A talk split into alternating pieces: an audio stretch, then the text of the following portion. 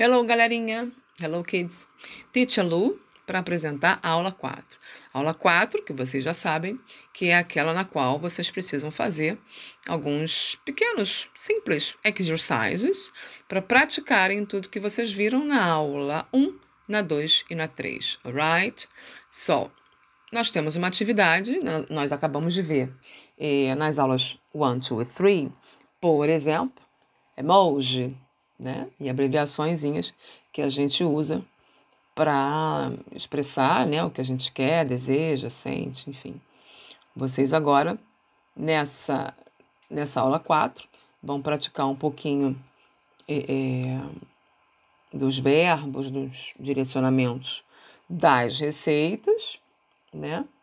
Principalmente, e vão né, lembrar lá da feijoada, né, do, daquela delícia de sobremesa de maracujá, de passion fruit, né, tentando aí lembrar quais, quais são os direcionamentos das receitas, quais são os verbos usados em inglês, né, os comandos, mistura isso, adiciona aquilo, mexe aqui, adiciona uma colher disso, né, e tal e vão trabalhando, refrescando a memória com relação né, à receita culinária também. Alright? A kiss, a hug and bye.